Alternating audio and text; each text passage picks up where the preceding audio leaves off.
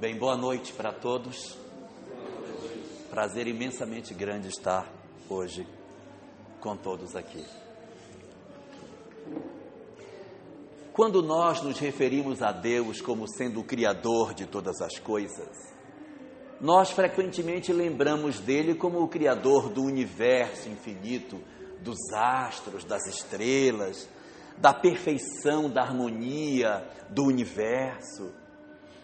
Ou quando não, discutimos a questão do mundo microscópico da estrutura do átomo, da perfeição, da formação das estruturas atômicas. Ou então a gente discute as questões da biologia, a formação da vida e todos esses mecanismos que dizem respeito à área de conhecimento que está mais afeta aos biólogos. Mas poucas vezes a gente se debruça para perceber a excelsitude do Criador, observando as estratégias das quais ele se utilizou para a formação da família.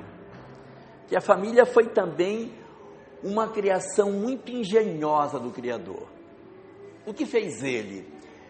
Ele nos criou, conforme diz lá no livro do Gênesis, macho e fêmea nos criou, de tal maneira que a fração masculina precisa encontrar com a fração feminina, para que juntos, metade de cada um, formem um novo ser. Um novo ser que possui organicamente uma dependência muito grande dos seus pais. Diferentemente dos outros mamíferos que têm os seus filhos e eles já de pronto se colocam de pé e já começam a seguir a manada, começam a acompanhar o bando, o ser humano possui uma característica muito interessante. Ele é absolutamente dependente de seus pais,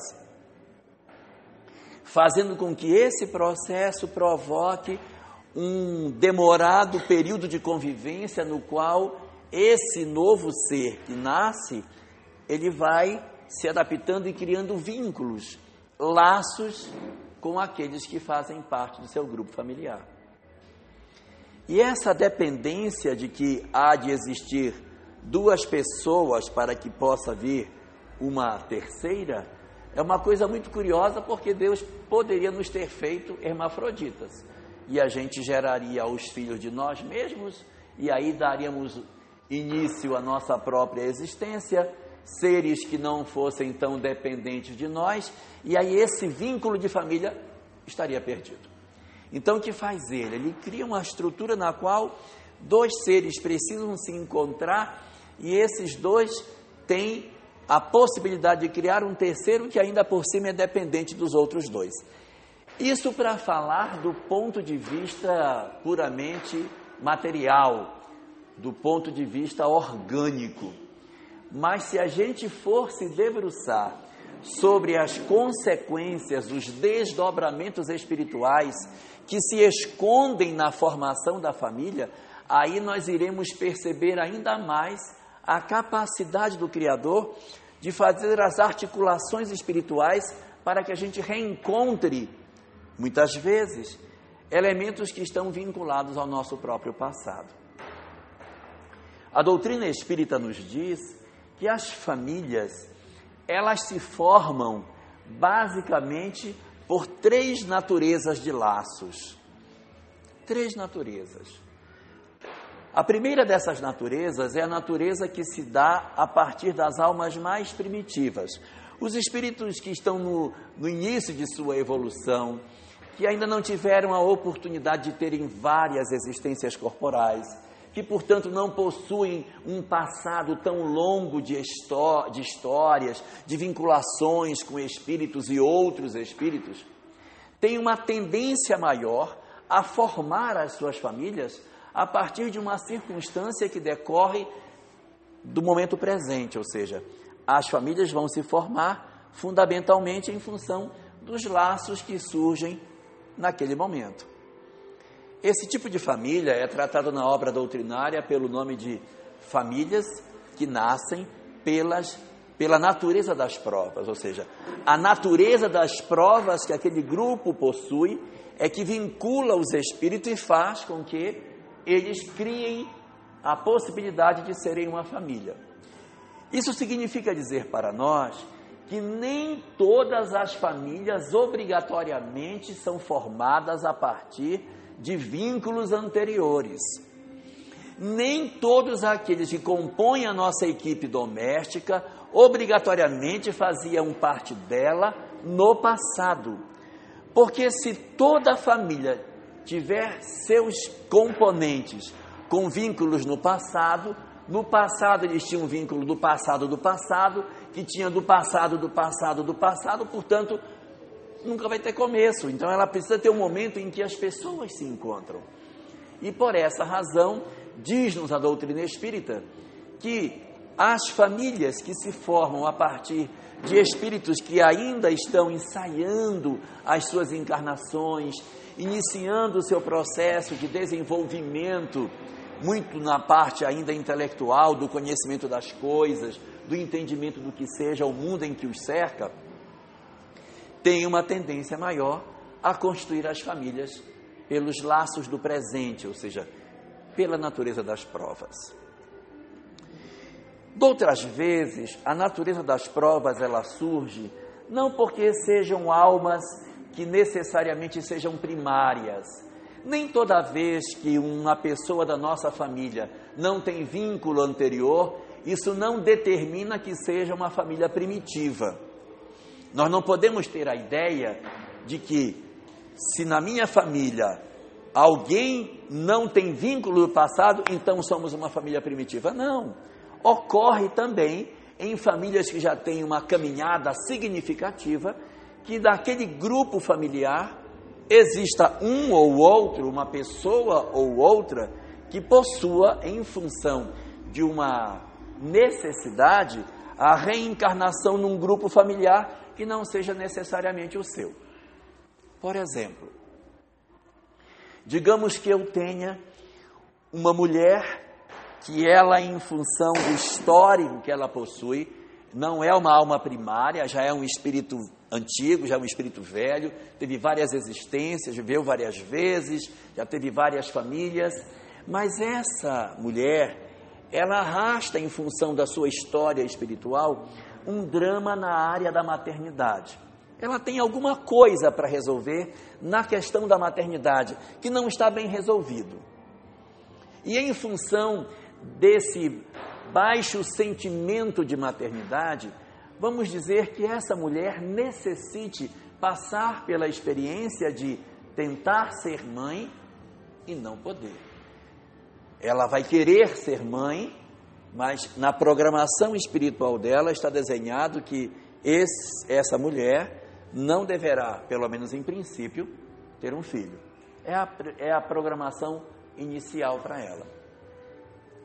E eu tenho, de repente, no reverso dessa medalha, um espírito que está no plano espiritual e que vem, já é um espírito antigo, não é uma alma primária, é um espírito velho, que já teve várias existências, várias famílias, mas que no mundo espiritual passou por alguma experiência muito traumática e o corpo espiritual dele, lá do outro lado da vida, está deformado.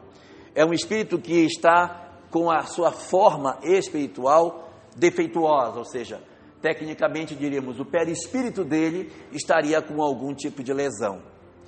Essa alma precisa tentar uma reencarnação até para se desembaraçar dos laços fluídicos negativos que ela possui e que de alguma forma lhe dificulta a reencarnação. Ela não pode ficar indefinidamente no mundo espiritual com aquela deformidade que ela tem. Ela precisa renascer. Eu preciso dar a esse espírito a possibilidade de um renascimento. Mas já se sabe que ela vai tentar renascer e não vai dar certo. Porque a deformidade é tão grave que quando ela tentar o reencarne, as deformidades do perispírito irão se impor sobre o material genético que ela vai receber e poderá produzir mutações tão significativas que esse embrião não vai suportar as deformidades que ela vai ter e automaticamente essa criança não vai conseguir ter êxito material no seu renascimento. Ela vai ser gestada e já se sabe que ela vai desencarnar. E de que aproveita Deus fazer isso? Aproveita porque parte da deformidade que ela traz ficará impressa no corpo físico, ainda que não completo. E quando ela volta para o mundo espiritual, ela vai voltar em melhores condições espirituais do que estava antes dessa tentativa. Então eu tenho dois espíritos. Uma mulher que, em função da sua história, tem uma programação para passar por uma gravidez frustrada. E eu tenho um espírito que precisa passar por uma tentativa de renascimento frustrada. Não necessariamente eles se conhecem, mas a natureza das provas, a natureza da prova dela e a natureza da prova dele atraem essas almas e esses espíritos então iniciam um processo de gestação. E ela perde a criança naturalmente. Ela tenta a gestação, às vezes fica feliz, ah, engravidei, vou ter, e a criança então acaba não nascendo. Aí dizemos, poxa, mas que fracasso. Porque Deus faz isso? Põe um filho numa mulher sabendo que ele já nem vai nascer. Onde está a inteligência de Deus?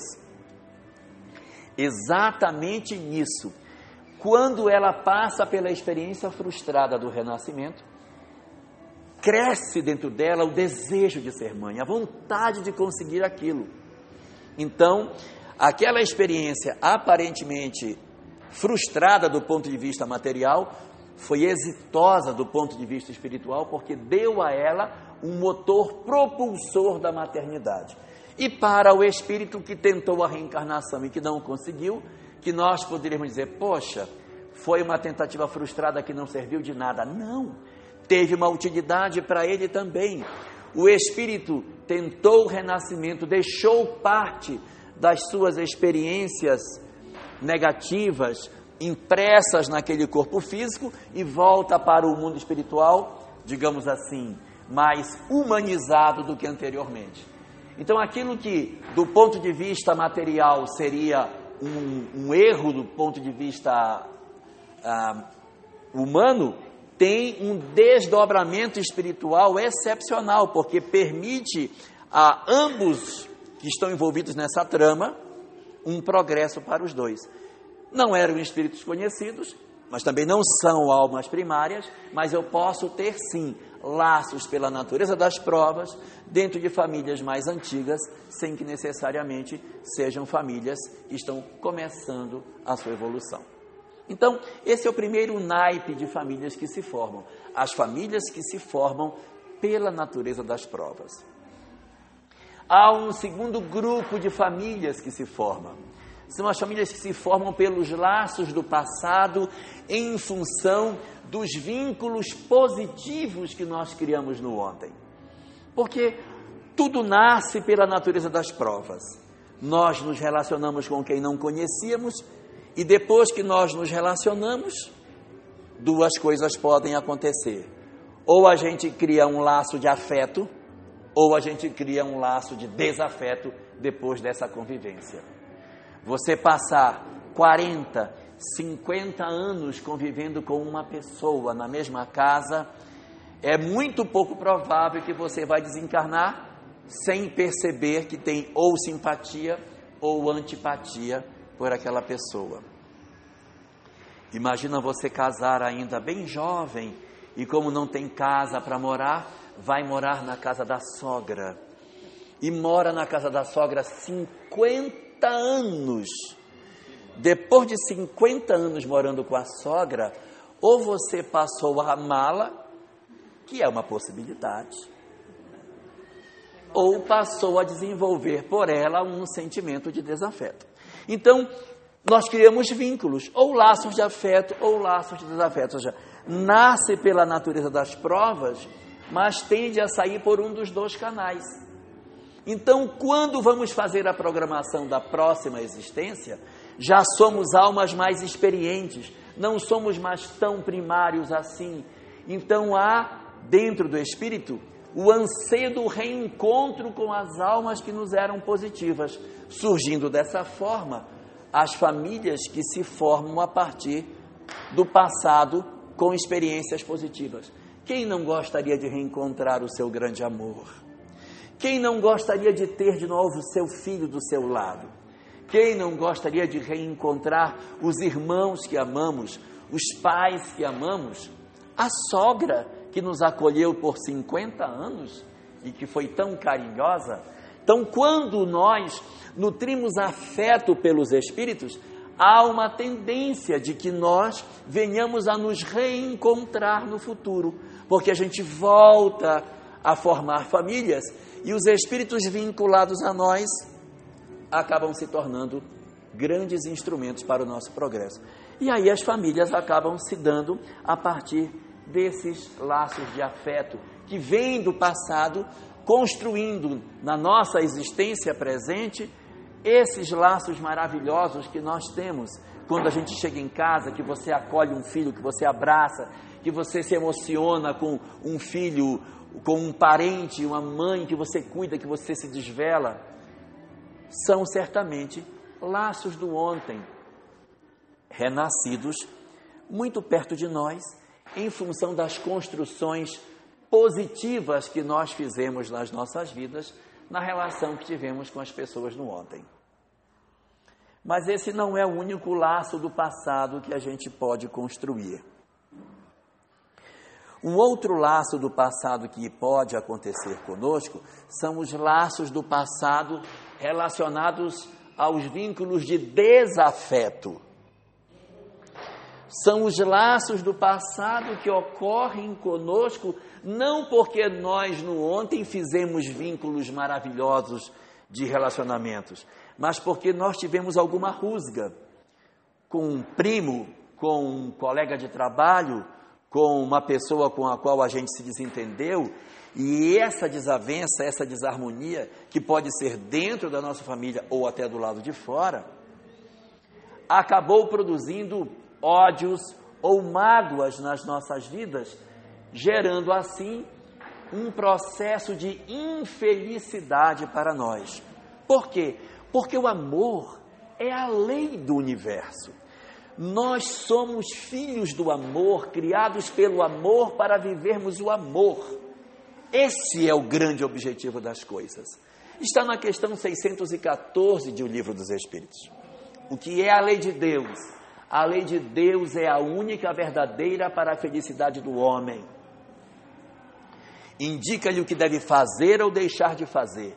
E o homem só é infeliz quando dela se afasta. Nós só somos infelizes porque nos afastamos da lei de Deus. E a lei de Deus, o que é em síntese? A lei de Deus é o amor.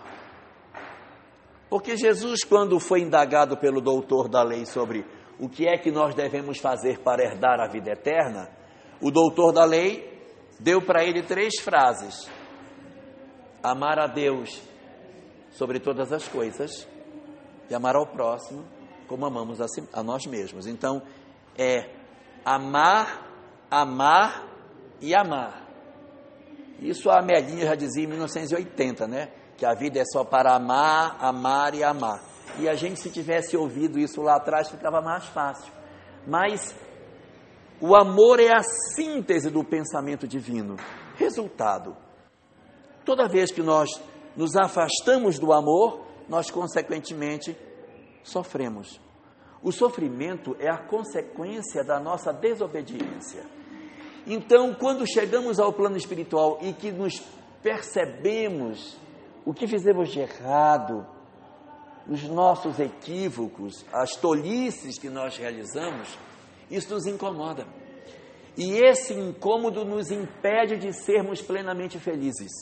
O espírito que tropeça, ele não consegue ser feliz não porque haja um espírito do lado de fora, tipo o anjo anotador, que o anjo anotador é aquele anjinho que anota tudo que você faz para depois fazer o batimento de caixa. Não existe essa necessidade de você ter o anjo anotador. A própria lei de Deus inscrita na nossa consciência nos incomoda do lado de lá. E, consequentemente, quando nós nos damos conta disso, nós dizemos: eu não podia ter feito isso. Eu não podia ter tratado Fulano assim. Está errado o que eu fiz. Eu tropecei, está errado. Eu queria consertar o que eu fiz errado. E este desejo de consertamento, esse desejo de arrumação daquilo que está equivocado, nos chama para que a gente volte a construir famílias que são compostas de indivíduos que vêm do passado, mas que não necessariamente vêm de uma relação positiva do ontem, vêm de uma relação negativa. E o que é mais curioso, isso costumeiramente nós pedimos. Pedimos porque do lado de lá enxergamos a necessidade da nossa felicidade, do nosso progresso. E a depender da condição na qual o espírito esteja, nós encontramos espíritos que dizem assim: eu preciso desse reencontro. Às vezes, quando nós somos ainda muito frágeis e não temos essa lucidez tão grande, os mentores nos auxiliam e dizem: bom para você nascer com Fulano. E a gente diz: mas será que eu vou dar conta? Dá. Nós vamos ajudar você para que você consiga. E a gente, ai meu Deus, mas vai ser muito difícil. É difícil, mas é necessário. E a gente, por conta desses processos, acaba construindo famílias que elas são uma mescla. Nós podemos, por exemplo, na nossa família do presente, termos esses três componentes convivendo conjuntamente. Nós podemos ter hoje, na família presente que nós temos, e nós que estamos aqui, absolutamente, não somos almas primitivas. Não somos espíritos no início do nosso processo evolutivo. Já temos uma caminhada grande. Podemos não ser almas evoluídas, mas não somos almas primárias, porque nós já temos uma caminhada, já tivemos várias existências. O desenvolvimento da nossa intelectualidade já é o indicativo forte de que essa não é nem, nem de longe no, nem de longe uma das nossas primeiras encarnações. Então, as nossas famílias, elas podem ter essa mescla. Nós podemos ter dentro de casa elementos que são trazidos para fazer parte da nossa família e que vêm do ontem, de uma história positiva, de espíritos que a gente construiu laços de afeto e que estão ali para que a gente reforce esses laços de amor. Mas podemos ter também pessoas mais difíceis, que a gente tem mais dificuldade de abraçar, tem mais de, dificuldade de compreender, que a gente tem menos paciência, que a gente logo quer culpar, que a gente tem menos disponibilidade de tempo, que a gente tem menos capacidade de se doar para essas pessoas, enquanto para outros você se doa com tanta facilidade, para os outros é meio travado, tão difícil. E podemos ter também indivíduos que estão dentro da nossa família, mas que de repente nem são do passado. Eles podem ser do presente, eles podem ser desse, desse momento agora. Em função de quê? Em função da natureza das provas. Eu posso ter alguém que aportou na minha casa em função da natureza da prova que eu deveria ter. O que não significa dizer que, embora seja da natureza das provas, esteja fora de uma programação razoável para nós. Mesmo que ele seja do presente, mesmo que esse espírito não tenha vínculo conosco do ontem, isso não significa dizer que ele não faça parte de uma programação espiritual, ou até que, mesmo que ele não esteja na programação que a gente fez antes de renascer, não passou por uma aprovação nossa para que ele se incorporasse no nosso grupo familiar. Quando se fala de pessoas que aportam na família e que não necessariamente têm vínculos do passado, nós não podemos pensar que nessa classe encontram-se apenas os filhos adotivos. É, de repente meu filho adotivo foi isso aí. Eu tomei essa decisão, e trouxe para casa, então isso deve ser do presente. Não. Pode ser que de repente o filho biológico é que seja do presente e essa criança que você adota é que está relacionada com a sua história do passado. Então, nada regula nada. Nada determina nada. Nós, na verdade, na ótica que a doutrina espírita nos apresenta, conhecemos essas coisas, temos notícias dessas coisas apenas para entender os mecanismos da vida, mas não para que a gente leve isso para casa como se fosse uma tabela para rotular as pessoas. Você é do meu laço positivo, você é do meu laço negativo do passado, você é da natureza das provas. Sabe por quê? Porque isso não vai nos ajudar, vai até nos atrapalhar. Porque se eu disser assim, ai, esse meu filho me tem, tem uma antipatia por ele, eu acho que a melhor coisa que eu poderia fazer é dar um gelo nele para lá, porque se eu tenho essa antipatia, é porque certamente ele é algum espírito do passado que já fez alguma coisa para mim. Então, se o meu coração está dizendo isso, é melhor eu deixar ele no cantinho para lá. Só que quando eu faço essa atitude, eu estou reforçando no presente o mesmo fenômeno do ontem. Ou seja, a melhor solução para tratar esse espírito não é rejeitá-lo, não é empurrá-lo para longe, então a gente vai perder a oportunidade que a vida está nos dando para que a gente reconstrua e faça um novo futuro. O que vem pela natureza das provas, se eu disser assim, ah, eu não sei, eu não sinto nada, eu acho melhor deixar isso de lado, porque isso aí não deve ter vínculo nenhum comigo, se é só nessa mesmo, na outra já não vai ter mais mesmo, então pronto. Não, gente, porque a partir do momento que você criou um vínculo, ele faz parte da nossa história agora. Agora caminha com ele.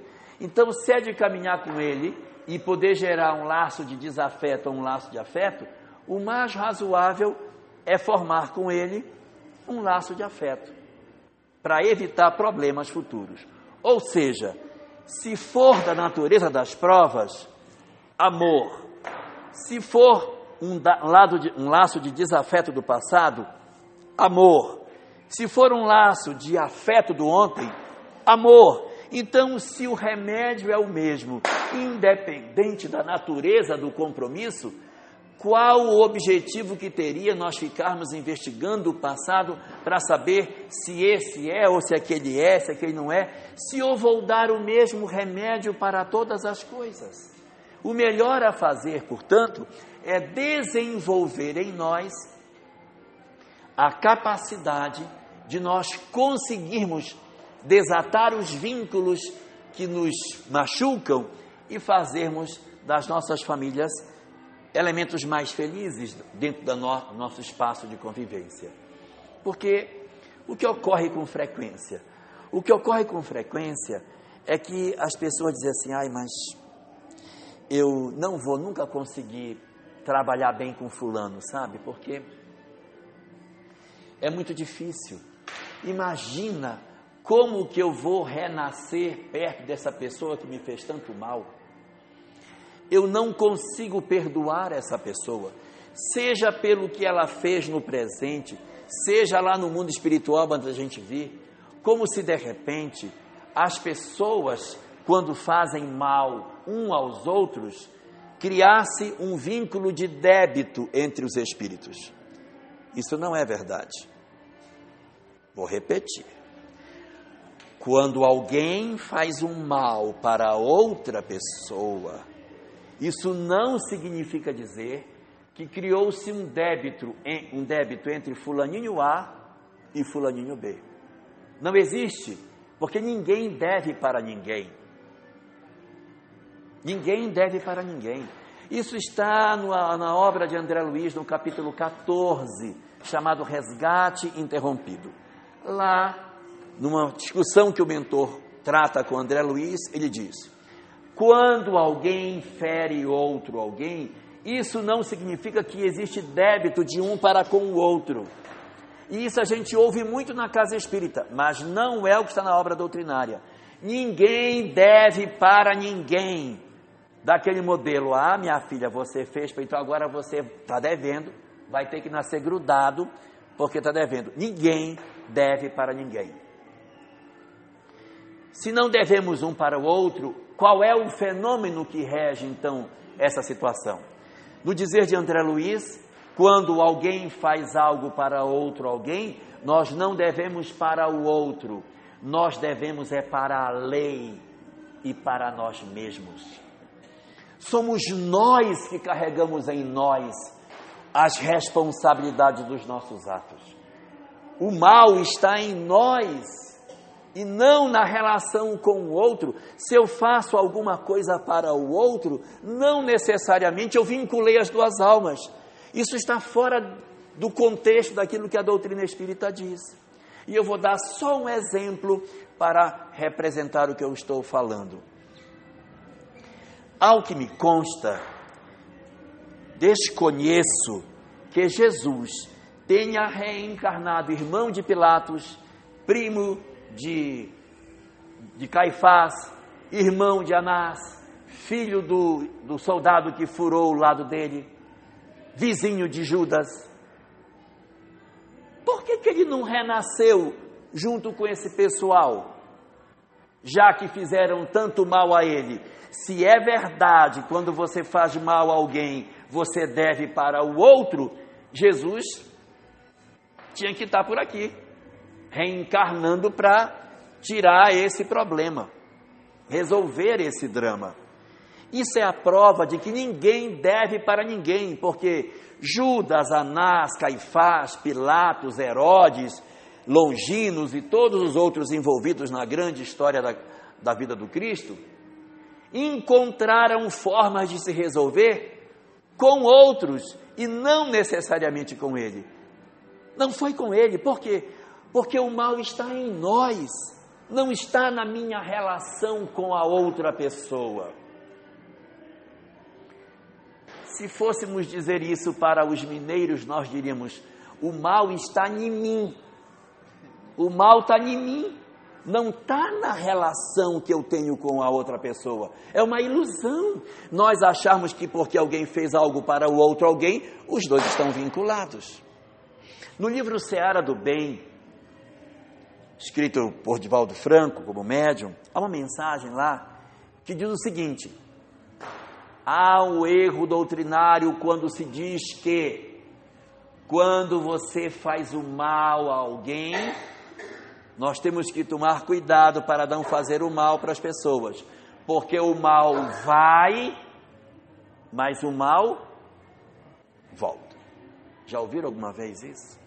Cuidado, não faça o mal às pessoas, porque se você fizer o mal, o mal vai, mas o mal volta. Nessa obra diz que isso não é verdade. Não é verdade. O mal não vai e volta. Quando a gente faz o mal para alguém, o mal vai e não sai.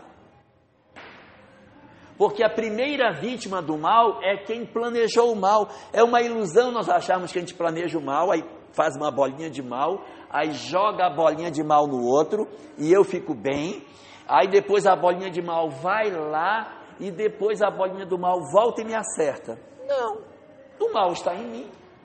Quando eu planejo o mal e eu faço o mal a você, se eu pensar e fizer, me compromete mais. Mas se eu pensar e não fizer, eu já estou comprometido, porque eu, eu, estou no mal. O mal está em mim, primeiramente. Então, quando as almas se programam para renascer, esse reencontro delas com aqueles com os quais tem algum tipo de conflito se deve não porque as pessoas precisam se encontrar, porque uma deve para a outra é porque cada um individualmente precisa se recuperar. Então há, uma dinâmica nesse processo que é mais ou menos a seguinte: se duas pessoas fazem, tem uma disputa entre elas, mas de repente aquele que foi ofendido, o que foi ferido, o que foi machucado, ele perdoou aquele que lhe feriu, ele sai ele não tem a necessidade de retornar para se resolver, porque ele não levou as marcas do outro em si. Por isso, tão importante em Jesus a fala sobre o perdão. Perdoa, perdoa. Por quê? Porque o perdão é que desvincula as pessoas. Se eu, alguém me faz o mal e eu guardo mágoa, tenho ódio da pessoa, nós nos vinculamos. Por que se vinculou? Porque eu fico pensando nele. Eu deito de noite para dormir e fico lembrando do cidadão. Ai, onde será que está? Tomara que esteja mal. Aí vou dormir, não consigo dormir.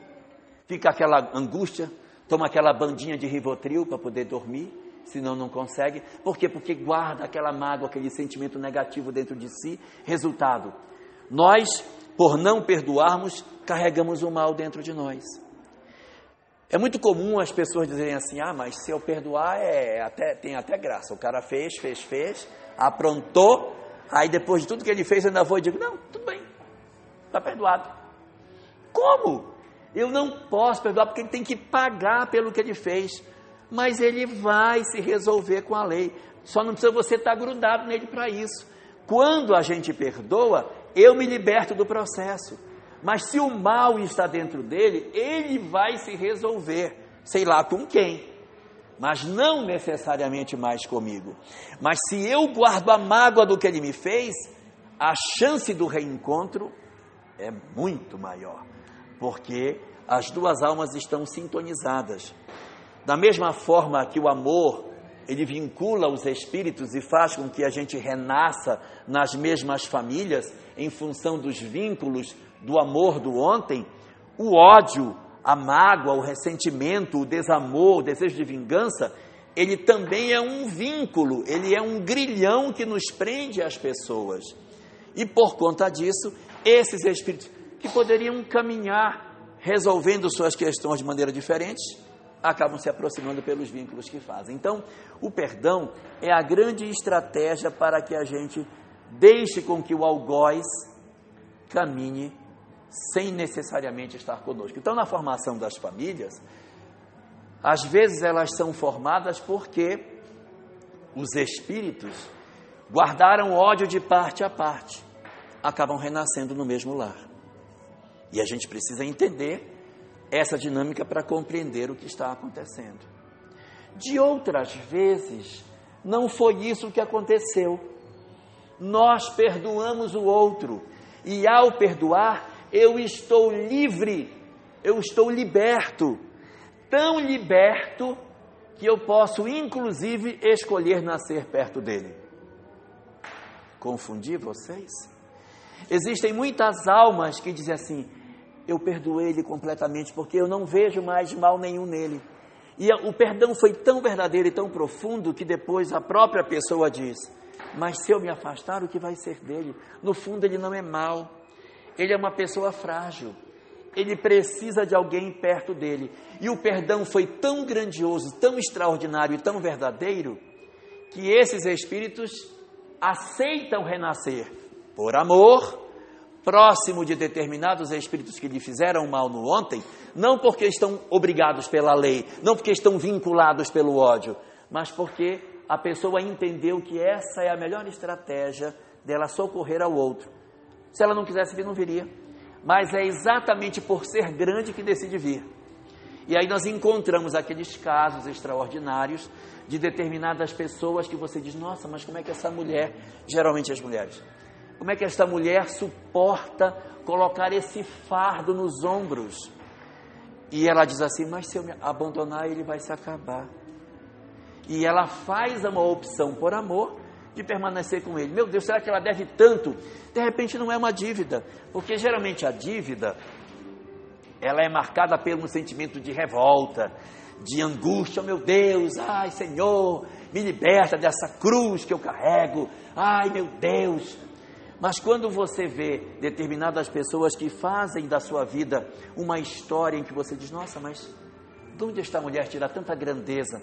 para juntar, por exemplo, esse marido tantas vezes da calçada, levar ele para casa, dar banho nele e cuidar dele. Quando os próprios filhos já estão dizendo, mamãe, largue! E ela, não, meu filho, tem que cuidar do seu pai, tem que cuidar do seu pai. E cuida, cuida dele. É uma coisa que às vezes a gente fica pensando, meu Deus, de onde vem essa questão toda? ainda ocorrem os casos em que depois que ele apronta, apronta, apronta, ele ainda vai embora, arranja outra, não sei porquê, geralmente bem novinha, e vai embora. E depois de alguns anos, A novinha volta com ele, diz assim, estou devolvendo ele. E aí ele volta para casa com erisipela, é, já teve um AVC, já está com incontinência urinária, pressão alta, diabetes, cheio de dívida, sem mais nada, coitadinho, só o caquinho. Aí o que ela faz? Põe para dentro. Aí você, mas meu Deus, como põe? Põe porque, porque não, não é uma alma como nós. Se fôssemos nós, ah, meu filho, a fila anda, né? Mas como são almas de uma determinada grandeza, tem uma outra ótica da vida que nós não conseguimos entender. É a razão pela qual elas são diferentes de nós. A mãe do André Luiz é exatamente esse caso. Ela vai reencarnar e vai colocar o marido que foi tão problemático como o filho dela e as duas meninas, as duas moças com as quais ele pulava a cerca, ela vai trazer para ser filha também, vai criar os três. Agora, quantas mulheres estariam dispostas a fazer um trabalho desse por amor, não é por obrigação? Ela está fazendo porque ela decidiu fazer, desejo dela, ela poderia não fazer, mas é o sentimento de perdão que é grandioso. De outras vezes, a gente tem muito a, a tendência de dizer assim: ah, Fulano, ixi, Fulano tem um problema de saúde horrível, é, é o tempo todo tossindo, é aquele pulmão horroroso, é um pulmão que nunca fica bom, é o tempo todo aquela coisa e tal. Nunca fica bom, nunca fica bom. Sabe o que é isso? Deve ter sido um espadachim do passado acostumado a, a furar os outros com a espada e agora nasceu com as sequelas da furada que fazia nas pessoas. Nem sempre essas questões em família, trazendo para a questão familiar, decorre do algoz, às vezes é a vítima. Porque não é só o algoz que sofre no plano espiritual, a vítima magoada também. Aqueles de nós que, quando sofremos alguma coisa, a gente, em vez de se colocar de pé, passa o resto da vida gemendo, já viram? Resta a vida, ai, ai, não se põe de pé mais é o tempo todo gemendo, ah, olha o, que ele, olha o que ele fez comigo, ai, me acabou, ai, a minha vida agora acabou. E faz esse processo de gemessão que acaba produzindo nas nossas vidas um estado permanente de sofrimento.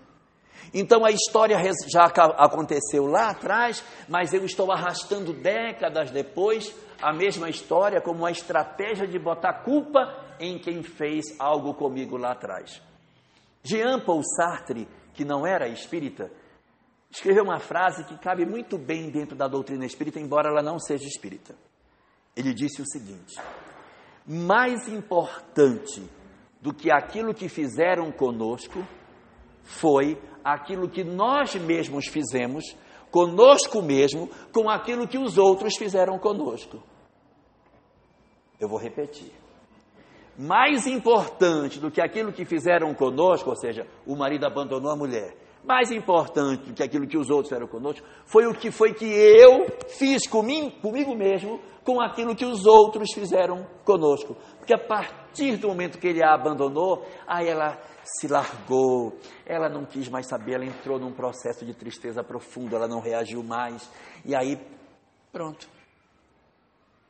Então a gente, a gente tem que ver que nós somos os responsáveis pela nossa própria história. Nós não podemos dizer que nós somos infelizes ou felizes em função dos outros. Eu sou feliz ou infeliz em função de mim mesmo. Sou eu que sou o artífice da minha própria história. Então, nos nossos conflitos familiares, às vezes a gente pode ter na família, ali, num processo de conflito, o reencontro do algoz com a vítima em que o algoz agora está reencontrando e o algoz, em função de suas culpas, traz doenças, traz problemas. Ou pode ser ao contrário, quem está doente é a vítima magoada, porque ela se magoou tanto, ela se feriu tanto, ela se auto-machucou tanto que ela está pior do que o algoz. De tanto que ela geme por aquilo que aconteceu com ela lá atrás. A gente precisa, portanto, saber reagir a esse processo. Daí, nos nossos quadros familiares, em que a gente observa esse conjunto de situações diferentes que podem acontecer, as nossas famílias podem sim serem constituídas dessa amálgama de realidades nas quais os laços de afeto se mesclam com esses laços de desafeto, que vão se mesclar com esses laços de natureza das provas em função do momento presente em que nós nos encontramos.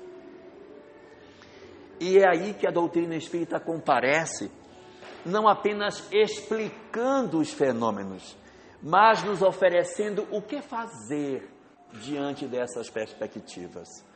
Qual remédio adotar para que a gente possa trabalhar esses nossos lares que frequentemente são tão conflituados? O movimento espírita ele tem uma tendência de passar a imagem de que possui famílias absolutamente harmônicas, igual propaganda de margarina, né? Todo mundo rindo, todo mundo satisfeito em volta da mesa. E não é bem assim, não é bem assim. As nossas famílias frequentemente têm problemas, nós temos dificuldades, porque nós somos um planeta de provas e expiações, nossos cônjuges e nós não somos espíritos tão evoluídos assim, temos conflitos de diversas ordens, recebemos no nosso lar filhos que também não são almas necessariamente sublimadas, trazemos às vezes a responsabilidade de conhecer a doutrina espírita para oferecer forro a determinados espíritos que estão vinculados ao nosso passado, mas que trazem graves desequilíbrios. Hoje, a nossa sociedade vive abraços com um, um, problema gravíssimo, que é a questão das drogas. E as drogas estão muito mais próximo das nossas casas do que a gente pensa que elas estejam. Às vezes nos iludimos Queremos ver o mundo cor-de-rosa, achando que nossos filhos não estão envolvidos com as questões das drogas, mas muitas vezes eles até já estão, ou possuem amigos que estão os aliciando. As escolas hoje são um espaço enorme para a iniciação nesse processo. O álcool hoje é uma porta escancarada para que se experimente outro tipo de drogas mais pesadas. Então, nós vivemos uma sociedade muito permissiva. E o grande remédio que a doutrina espírita tem para nos oferecer dentro dessa, dessa, dessa nossa família que vive abraços com tantos conflitos, não é outro senão o próprio Evangelho.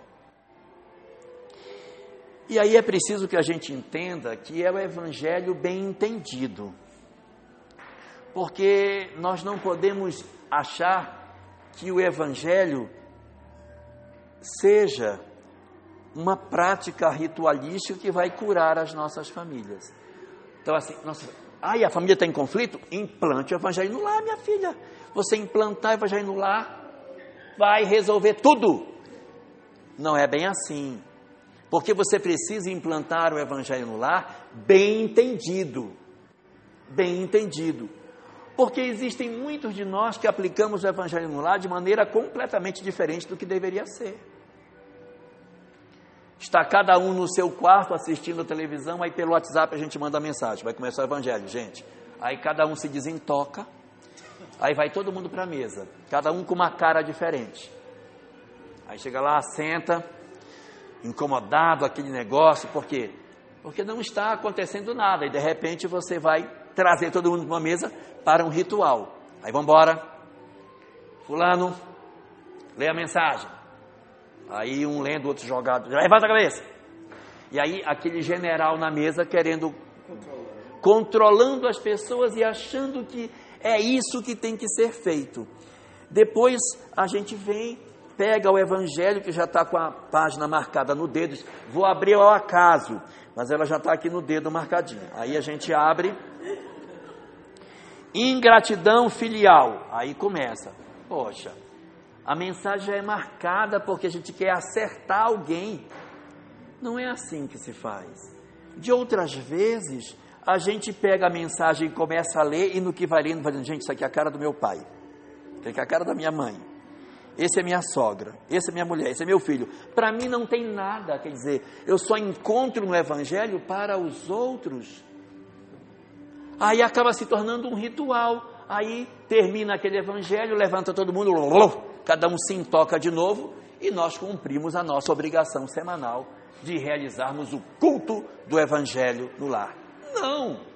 É diferente o que tem que ser feito. Joana de Ângeles, através de Divaldo Franco, discutindo sobre isso, diz: após a prática do Evangelho, permanece no teu lar e não vai para a rua, permanece em casa.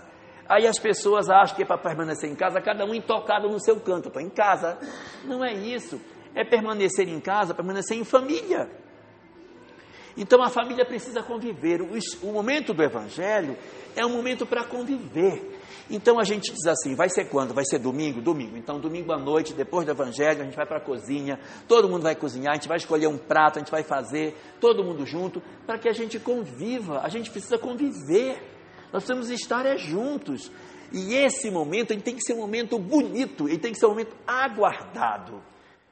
Ele tem que ser um momento que não pode ser um, um hiato dentro do meu, do meu final de semana. Ih, vai começar o evangelho. Ai, meu Deus, ah, desliga tudo aí, vamos embora, vamos para cá e tal. Aí faz aquela quebra, aí depois volta. É, é melhor do que não fazer. Mas não é esse o sentido, porque senão ele se perde como um ritual. Nós estamos saindo da, da essência para a casca. Nós já fizemos isso com o cristianismo. A mensagem cristã era tão boa, mas tão boa, que em vez de a gente viver a mensagem, passamos a adorar o mensageiro. Porque é muito mais fácil adorar o mensageiro do que fazer a mensagem. Aí, mas você não é cristão? Claro que eu sou. Nossa, todo domingo eu vou para a atividade da minha igreja, eu cultuo isso, eu guardo todos os mandamentos da minha igreja. Sim, mas e a mensagem dele? Isso eu não sei não, mas com, eu estou fazendo tudo que eu posso fazer para adorá-lo. E de repente a gente pode estar cultuando da mesma forma o culto do evangelho no lar, transformando aquilo que deveria ser o verdadeiro evangelho no ritual. O que, que deveríamos fazer? Algo diferente, algo de convivência, em que a gente passasse a olhar os outros dentro dos olhos e não esperar que o outro seja aquilo que a gente sonhou que ele seja. Um grave problema nosso em família é nós criarmos os arquétipos de perfeição e porque os nossos filhos não encaixam nesse arquétipo, eles não merecem ser amados. Você ficou de recuperação, não falo com você mais esse ano. Só ano que vem, se for aprovado. Você, minha filha, engravidou, já era. Rume suas malas, vá procurar quem lhe queira. Então, se eu for viver desse jeito, eu vou endoidar. Eu vou endoidar. Então, a gente precisa, nessa vivência do Evangelho, aceitar as pessoas do jeito que elas são e dizermos de verdade dentro dos nossos corações: Eu aceito você do jeito que você é. Não me importa se você não é perfeito, porque eu também não sou. Eu aceito você do jeito que você é. Eu aceito. Porque a coisa mais bela no ser humano é amar o que é imperfeito. Amar o que é perfeito é tão fácil. Ama o que é imperfeito. O meu filho é drogado, mas eu aceito você do jeito que você é. Porque se nós virarmos as costas para os nossos filhos drogados, não vai ter ninguém para fazer isso. Não vai ter ninguém para fazer. Porque a melhor pessoa que tem para resgatar o filho que está na droga é o pai e a mãe. Não tem outro. Outras pessoas podem até fazer, mas é a nossa relação, é a nossa vinculação de amor que pode fazer esse processo. E o que, que acontece muitas vezes? nós estudamos a doutrina espírita e ao invés de nós usarmos esse conhecimento para que esse conhecimento nos liberte, a gente usa isso contra nós e nos escravizamos, porque chegamos em casa dando lição para todo mundo: ó, você está com karma pesado. Você vai perder a concessão de ter família na, semana, na, na próxima encarnação. E começamos a arbitrar as coisas só raciocinando, sem que o coração tome parte. E às vezes, mesmo com o conhecimento espírita na nossa mão, nós usamos de maneira equivocada, porque a gente olha para os filhos e diz assim: esse aí é um karma, olha. Ô cruz miserável. Eu não vejo a hora de me ver livre de você. Ai, meu Deus. Vai ser o dia mais feliz da minha vida, o dia que você sumir da minha vida. Às vezes a gente até verbaliza isso para um filho. Às vezes não fala, mas fica olhando diz, oh meu Deus, até quando essa cruz na minha escola? Às vezes é com o cônjuge, que a gente olha para o cônjuge e diz: Meu Deus, onde eu estava com a cabeça? O que foi que eu me fiz para merecer um trem desse, meu Deus? E aí, nós começamos a cuidar das nossas vidas sem perceber o aspecto espiritual que está por trás disso. Se eu conseguisse enxergar as tramas invisíveis e o esforço da espiritualidade para reunir as almas, para que elas estivessem juntas e coloco o conhecimento espírita, gente, o que, que falta para nós, pelo amor de Deus? Nós temos o conhecimento espírita que nos diz tudo, está na mão, não tem mais nada que possa dar. Se esse treco não resolver, vai resolver com o quê? Porque você sabe das lei de causa, da lei de causa e efeito, conhece a questão do evangelho, sabe a necessidade de se entender, sabe, sabe tudo, não precisa mais nada. Nós não temos mais nada para aprender sobre o que a gente precisa saber para resolver os nossos dramas familiares. O que precisa a gente aplicar isso. O que está faltando é a aplicação do remédio, porque a gente ficou com o remédio todo na cabeça e o remédio não desceu para o coração.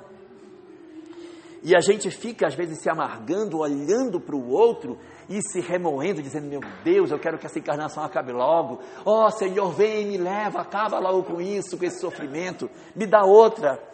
Repagina, pelo amor de Deus, porque eu não aguento mais. E nas obras espíritas existe um conceito muito interessante chamado ressignificação, que a gente precisa aprender a trabalhar para que as nossas famílias possam ter um resultado melhor.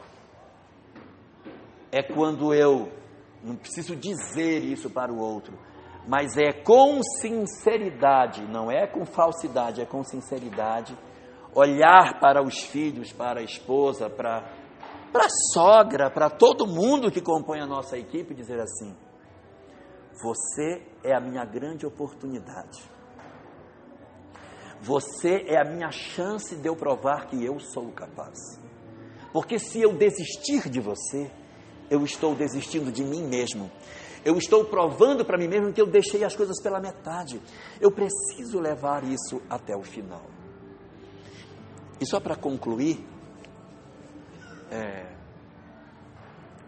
existe no Evangelho segundo o Espiritismo, no capítulo 10, Bem-aventurados os misericordiosos, um trechinho que fala benefícios pagos com ingratidão. Lá é dito o seguinte: que todas as vezes que alguém nos, nos devolve com ingratidão um benefício que fazemos, nós não devemos nem por isso parar de ajudar.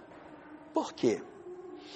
Porque, segundo o que está dito lá, quando alguém desiste de outro alguém, esse alguém que sofreu a deserção, ele erra e depois no mundo espiritual ele diz: Eu errei porque ninguém me amou porque ninguém se interessou por mim. Então ele se justifica do seu erro e por esse motivo ele se cristaliza na sua condição espiritual. Mas se você não desiste dele, você aposta nele, quando ele desencarna, que ele toma consciência do que foi investido nele, no que ele não devolveu, ele se envergonha de não ter dado o fruto que poderia ter dado, e aquele investimento que aparentemente se perdeu, acaba sendo a mola propulsora do progresso dele, em que ele diz assim: eu preciso devolver à vida muito daquilo que, pelo menos um pouco, daquilo que foi investido em mim. Então, quando a gente desiste de outra pessoa, nós estamos desacelerando o progresso dele e dizendo para nós mesmos que nós não somos capazes de fazer.